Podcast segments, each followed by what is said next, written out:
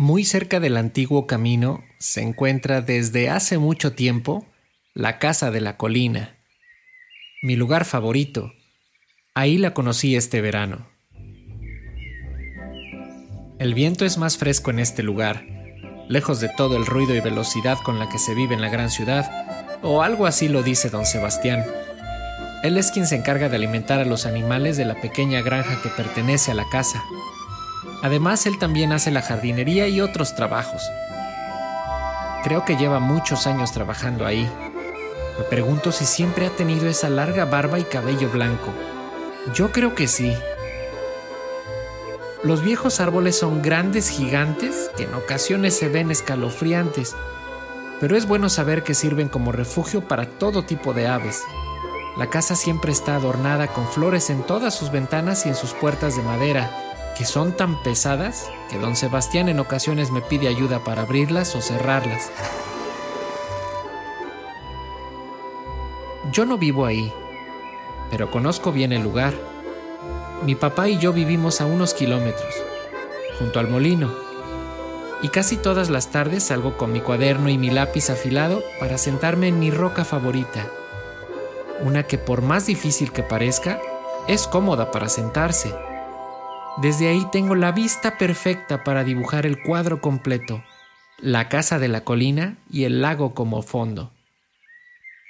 También la conozco de cerca, aunque nunca he entrado.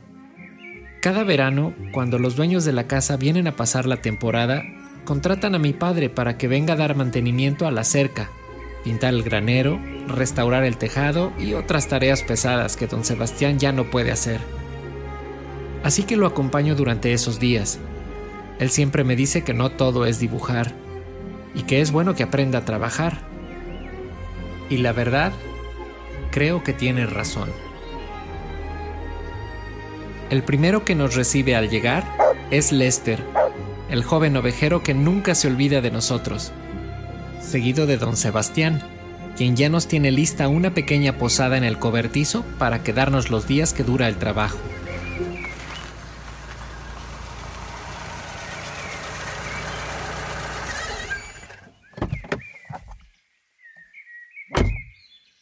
Este verano ha sido diferente.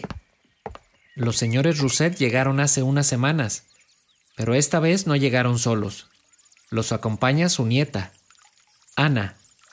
Señorita Ana, como le dicen mi papá y don Sebastián. Ella no habla mucho.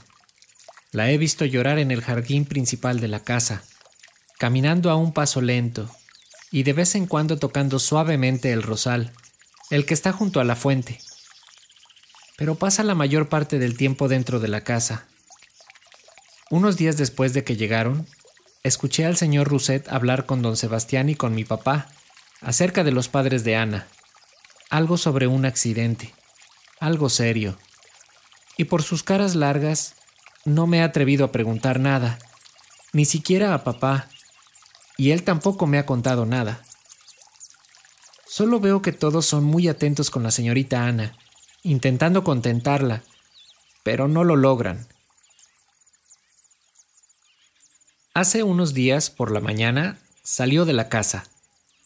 Creo que le ganó la curiosidad de saber en qué estábamos trabajando y de dónde provenía todo ese ruido que estaba haciendo papá golpeando el martillo contra la cerca.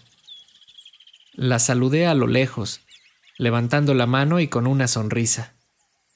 Pero ella se dio la vuelta y volvió a entrar. Pude ver sus ojos llenos de nostalgia. Pero anoche fue diferente. Después del trabajo saqué mi cuaderno y mi lápiz. También traje algo de tinta y pinceles.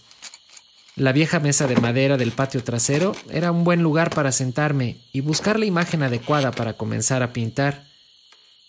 Seguramente sería más cómodo que aquella roca del molino.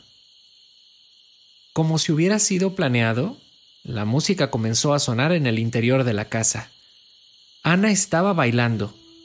Su sonrisa era tan cálida como los suaves y delicados movimientos al compás de la música. Tenía los ojos cerrados. Su rostro brillaba. La tristeza no cabía en ese momento. Pude verla a través de una ventana Era el marco perfecto que necesitaba. Las azules paredes de la habitación resaltaban su vestido blanco que se movía como suaves olas de mar. No hablamos de ello, pero esos breves minutos llenos de baile, su sonrisa y mi mano intentando capturarla en papel y tinta fueron la mejor conversación del verano.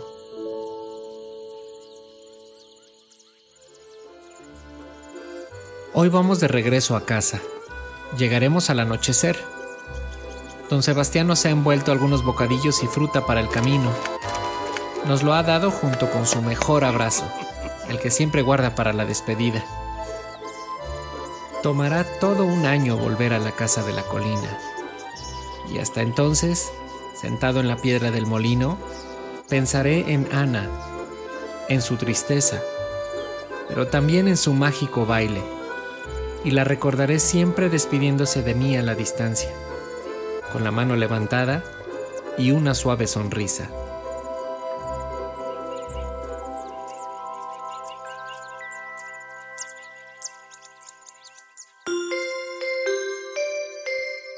Escrito, narrado y producido por Gerardo Aguilar.